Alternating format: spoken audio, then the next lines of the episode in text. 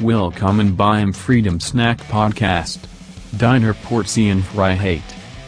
Extra Chic für den Podcast. Deine Freedom Snack Hosts, Alex, Marcus, Lucas and Miro.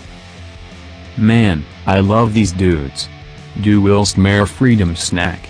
Don abonnier den Scheiß Podcast. By the way, this is a free speech zone. Ich heiße dich herzlich willkommen zur vierten Folge des Freedom Snack Podcasts. Ich nenne mich Alex Anarcho und in dieser Ausgabe des Freedom Snack Podcasts möchte ich einmal kurz über mich selber reden, damit ihr wisst, wer hier auf der anderen Seite der Leitung sitzt. Und ich möchte ein bisschen über die wichtigste Frage reden, die ja mir so eingefallen ist, wenn ich mich mit dem Thema Freiheit befasse. Und das ist die Frage, was ist Freiheit denn überhaupt? Gibt's hier eine klare Definition? Das Wichtigste vorweg, ich habe neben diesem Freedom Snack Podcast, was ja ein Kollaborationsprojekt mit Markus, Miro und Lukas ist, noch einen eigenen Podcast, der jetzt nicht so dieses knackige kleine Format hat von 15 Minuten, sondern eher so das große, äh, ausgedehnte Format, äh, so ein richtiger Schinken praktisch. Und genau, die Podcasts gehen da gerne mal über eine Stunde. Aktuell befasse ich mich mit meinem Podcast mit einem Buch von einer Persönlichkeit, die ich später noch ansprechen werde. Und ich lese da eigentlich nur die Kapitel vor und unterbreche immer mal zwischendrin und kommentiere das Ganze. Wenn du im Laufe dieser Folge Lust auf den Podcast hast und auf dieses längere Format ein bisschen tiefgründiger sich mit der Philosophie der Freiheit zu beschäftigen, dann google doch einfach meinen Namen Alex Anarcho und dann findest du mich auf Spotify oder iTunes deiner Podcast-Plattform der Wahl. Ansonsten, die Links werden auch in den Shownotes sein oder auf dem Telegram-Kanal. Du wirst mich finden, wenn du es versuchst. Gut, dann komme ich kurz zu meinem philosophischen Werdegang. Die ausführliche Variante habe ich auch auf meinem eigenen Podcast-Feed. Nur ganz kurz gefasst, ich habe eigentlich schon immer die wichtigen Fragen versucht zu stellen. Die Fragen, die an, in den Kern des menschlichen Lebens gehen. Wer sind wir überhaupt? Woher kommen wir? Was ist der Sinn des Lebens und so weiter? Am Anfang meines Lebens, sage ich mal, meines äh, Werdegangs, habe ich da die Antworten in der Religion gesucht. Natürlich auch aus dem Elternhause entgegengenommen. Diese einfachen Antworten, dass man halt sagt, ja, Gott hat uns geschaffen und Gott gibt uns den Sinn zum Leben und so weiter. In der frühen Pubertät hat mir das dann nicht mehr gereicht und ich habe mich auf eigene Faust aufgemacht, die Antworten auf diese Fragen zu finden. Bin dann äh, Atheist geworden. Das war auch eine Zeit lang meine Identität. Ja, ich bin Atheist, ich bin gegen Gott. Ähm, dann habe ich einen kurzen Abstecher in Kommunismus gemacht, freundschaftlich bedingt, ne, mit falschen Leuten abgehangen und bin dann letztendlich bei einer russischen Philosophin gelandet, die da Ayn Rand heißt. Ayn Rand ist eine ja, Autorin, die in ihren 20er Jahren von, von der Sowjetunion nach in die Vereinigten Staaten emigriert ist und dort ja Bücher geschrieben hat, äh, Romane, in denen sie ihre philosophischen Ideale in Menschen praktisch verkörpert. Sie hat auch ein paar Nicht-Fiction-Dinger geschrieben, äh, kann ich sehr empfehlen. Habe ich jetzt nicht alles gelesen, aber da ist auf jeden Fall mein, äh, der, ja, ist mein dogmatischer Schlummer, wie man so schön sagt, äh, beendet worden und ich habe mich auf diesen freiheitlichen Libertarismus eingeschossen. Ich habe gemerkt, hey, ich bin eigentlich gegen den Staat. Ja, also ich habe mich vom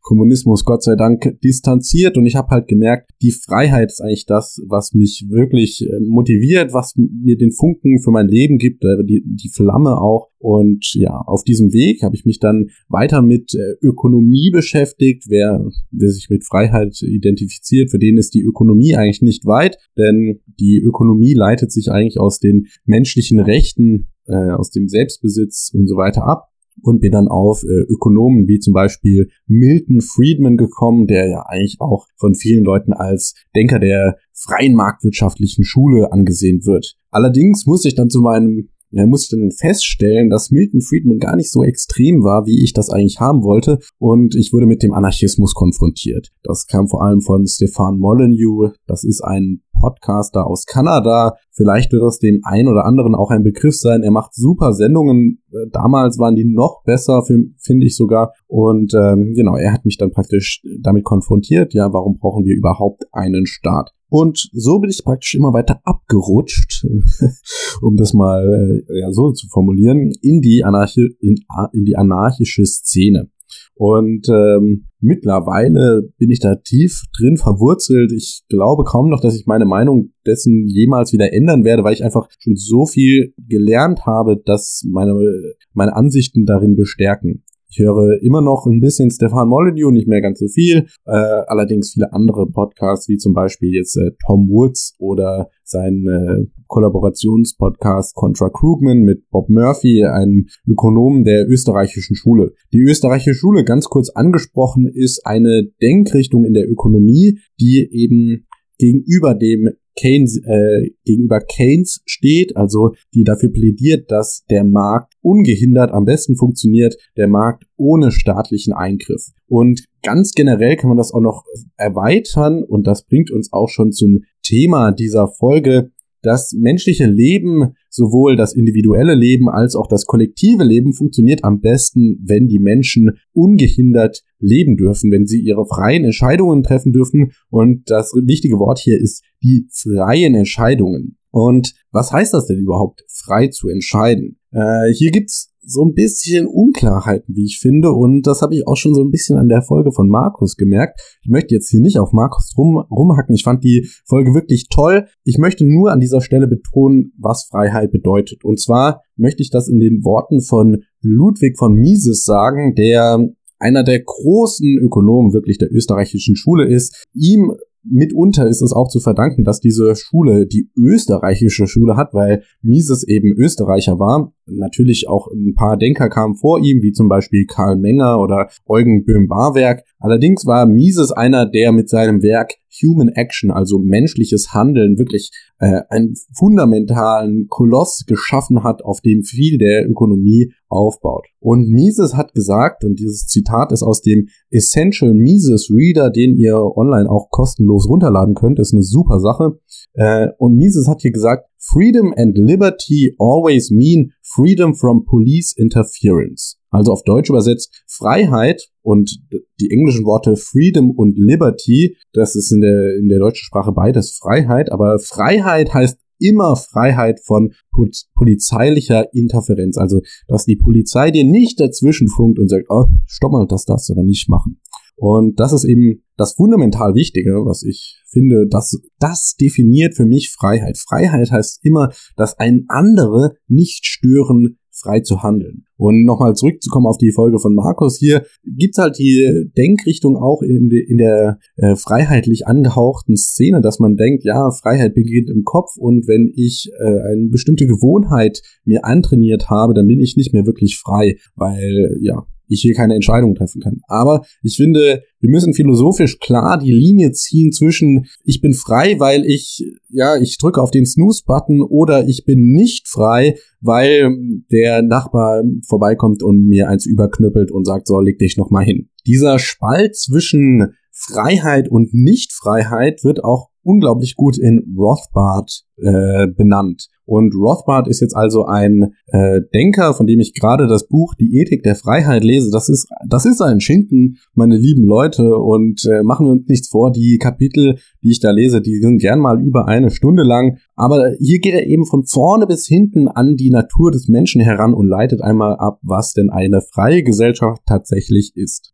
Und in diesem Buch befasst er sich also mit zwei unterschiedlichen Typen von menschlichen Beziehungen, ja, wie Menschen interpersonell, also zwischeneinander in Beziehung stehen können. Und das ist auf der einen Seite das ökonomische Mittel und auf der anderen Seite das politische Mittel. Diese Termini, politisches Mittel und ökonomisches Mittel, hat jetzt nicht Rothbard selber erfunden, sondern er hat die einfach von einem Soziologen, einem deutschen Soziologen übernommen, der hieß Franz Oppenheimer. Und hier habe ich euch auch ein Zitat rausgesucht, was ich euch eben mal vorlesen werde. Und zwar schreibt Oppenheimer hier, es gibt zwei grundsätzlich entgegengesetzte Mittel, mit denen der überall durch den gleichen Trieb der Lebensfürsorge in Bewegung gesetzte Mensch die nötigen Befriedigungsmittel erlangen kann. Arbeit und Raub.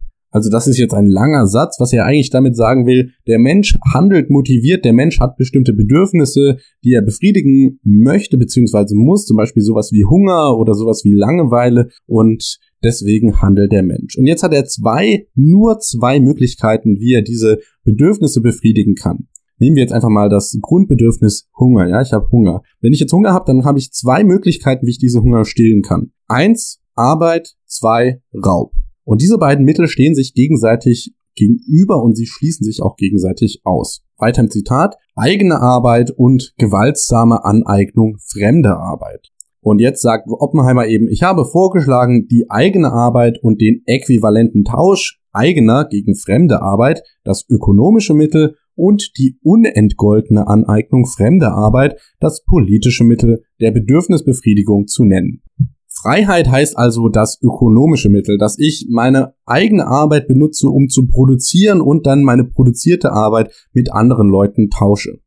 Und Nichtfreiheit heißt eben das politische Mittel, dass ich einfach dem anderen seine produzierte Arbeit wegnehme und parasitär von dessen Arbeit lebe. Im Buch Anatomie des Staates im letzten Kapitel schreibt Rothbard auch noch über die soziale Macht und die staatliche Macht. Ganz vereinfacht gesprochen können wir sagen, die soziale Macht ist das ökonomische Mittel und die staatliche Macht ist das politische Mittel. Und hier schreibt er den schönen Satz, während soziale Macht Macht über die Natur ist, ist staatliche Macht Macht über Menschen. Das heißt, die größte Bedrohung, die wir Menschen eigentlich haben, die Bedrohung, die unsere Freiheit am meisten einschränkt, das ist der Staat, die staatliche Macht, das politische Mittel. Essentiell festzuhalten ist hier, dass wir Menschen frei geboren sind und nie in Ketten zu sein brauchen, wie Rothbard auch so schön in die Ethik der Freiheit schreibt. Freiheit ist also der natürliche Weg der Menschen mit der Natur und miteinander zu interagieren. Durch Freiheit ermöglicht sich sowas wie Eigentumsrechte, es ermöglicht sich einen Markt, in dem wir uns auf unsere Arbeit spezialisieren können und so viel produzieren können, dass es uns allen besser geht. Und das ist auch schon meine Folge gewesen. Das Wichtigste, was ich euch also auf den Weg mitgeben will, ist, die Freiheit ist der natürliche Weg des Menschen.